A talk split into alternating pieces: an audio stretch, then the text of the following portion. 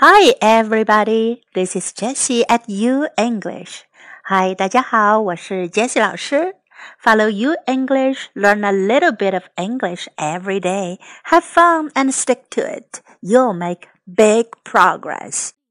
关注 U 英语微信平台，每天英语学一点，快乐学习，坚持到底就是胜利。今天我们继续来学习三字句。 这些句子都是日常生活中非常实用的，多掌握一些常用短句，你的表达会更加简洁到位，看美剧也会更轻松了。Number eleven, be my guest, be my guest，请便，别客气。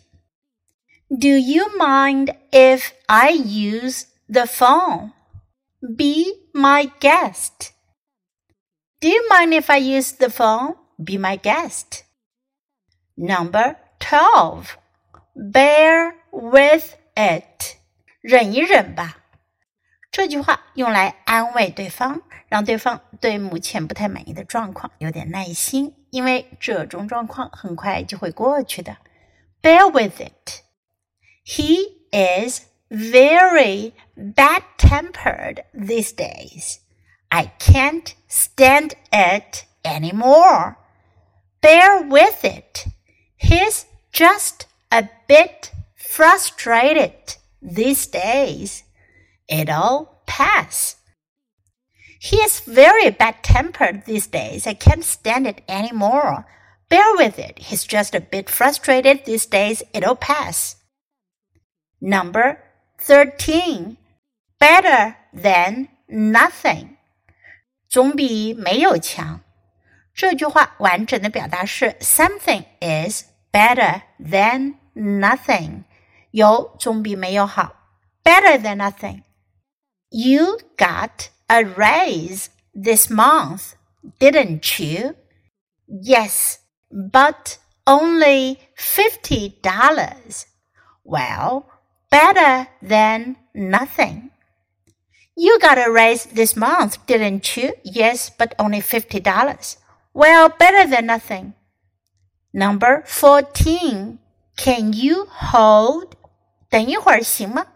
当你手头上正在忙某事或其他别的原因，不能马上跟对方通电话时，希望对方稍等一会儿。你可以说 Can you hold? Can you hold? May I speak to Mike, please. It's me. Can you hold? Sure. Hello. Thank you for holding. What's the matter? May I speak to Mike, please? It's me. Can you hold? Sure. Hello. Thank you for holding. What's the matter? Number 15. Catch you later. 稍后见，回见。这句话一般用于熟人之间互相道别。Catch you later. It was really great to see you. Catch you later. It was really great to see you. Catch you later. Number 16. Come off it. 别来这一套，别吹牛了。 这句话意思相当于 "I don't buy your story"，我不信你的鬼话。Come off it. This stuff just doesn't meet my requirements. Come off it, Jim. This is exactly what you've always bought. This stuff just doesn't meet my requirements. Come off it, Jim. This is exactly what you've always bought.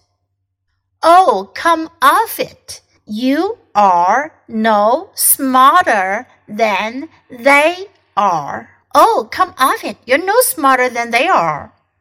Number 17. Couldn't be better. 再好不过了。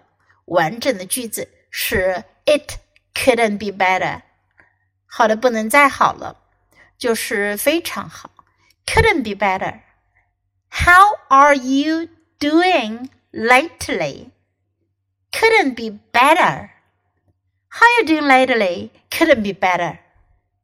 Number 18. Count me in，算上我，我也参加。当讨论活动的时候，这句话很有用。Count me in。如果你不想参加，反义的说法是 Count me out。别算我， 我不参加。Count me out。We are planning to go to the concert tomorrow. Do you want to go with us?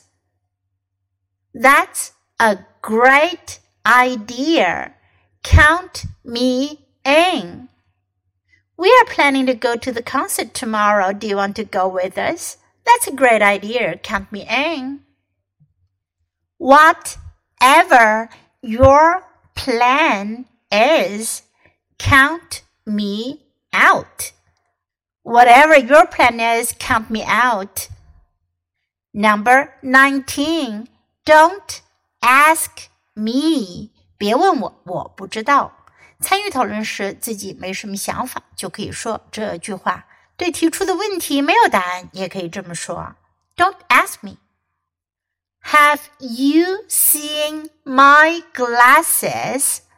Don't ask me. Have you seen my glasses? Don't ask me. Why are they having a company meeting? Don't ask me.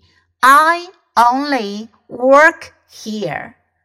Why are they having a company meeting? Don't ask me. I only work here.